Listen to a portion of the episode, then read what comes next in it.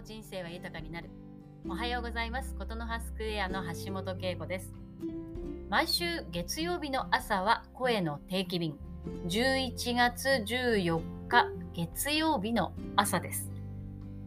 今朝もちょっと遅くなりましたけれども続けております。この声の定期便。週に1回ですね。私が気づいたこと感じたことをお話ししています。今朝はですね待つ。ということの難しさについて先週ね実感したのでお話ししたいなと思います。皆さん待つこと得意ですか？私はせっかちなので苦手なんですよね。なかなか待てなくて先に手を出してしまったり先に喋ってしまったり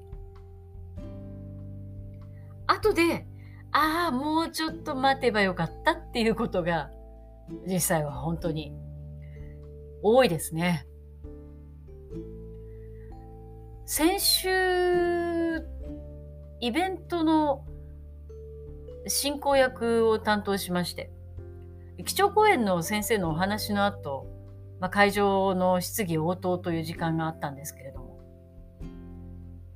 まあ、よくあるパターンですよね。まあ、講演が終わって、えー、では会場の皆様ここからは質疑応答の時間です。質問のある方はどうぞ挙手をお願いします。というわけなんですけどこれがなかなか手が上がらないんです。待てども待てども手が上がらないんです。もちろん、司会としてはですね、備えとして自分が、ではと言って、自分が講師に質問するというようなこと、まあ、その際に、うんと質問というのは用意はしてあるんですけれども、できれば、できればその会場の初めて講師の話を聞いた方に深掘りしてほしいと思っているんで、私が質問をしてしまうのは、まあ、準備してますからね、簡単なことなんですけれども、そこは会場に時間をお渡ししたいんですよね。ところがこれが痺れるほど手が上がらないんです。私の大好きな鴻上庄司さんの本の中で、えー、とあるエピソードが紹介されていて今ふと思い出したんですけども鴻上さんがイギリスに演劇の勉強で留学をしている時にやっぱりこう授業の後でね先生が質問のある人って言うと本当にねすぐ手が上がるんだそうですよ生徒から。であのその質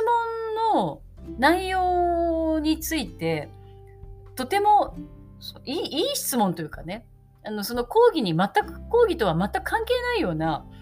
あのえって思うようなはちゃめちゃな質問もあるそうなんですけれどもでもねとにかくみんな手を挙げるんですって。で2本ぐらいなんですってね手を挙げない文化って でもそこをやっぱり超えないといかんなと思ってまあ、待つわけですよね。この待つ時間の長いこと長いこと。どこまで待つのか。そのギリギリのところですよね。もう気まずくなっちゃって、じゃあ私からって言うのかどうかみたいなね。この、この心の葛藤がかなりあったんですけれども、感想でもいいですよというふうに私がお伝えしたら、お一方、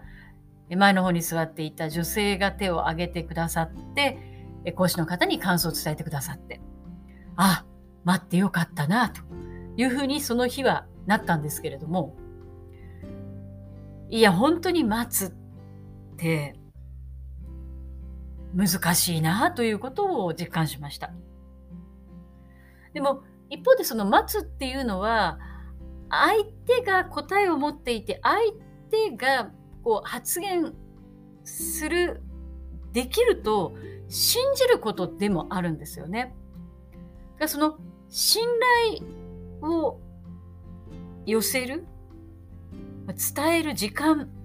だというふうに思えばもう少し自分もハラハラドキドキすることなく待てるのかなというのもあの時間を過ごして感じたことです。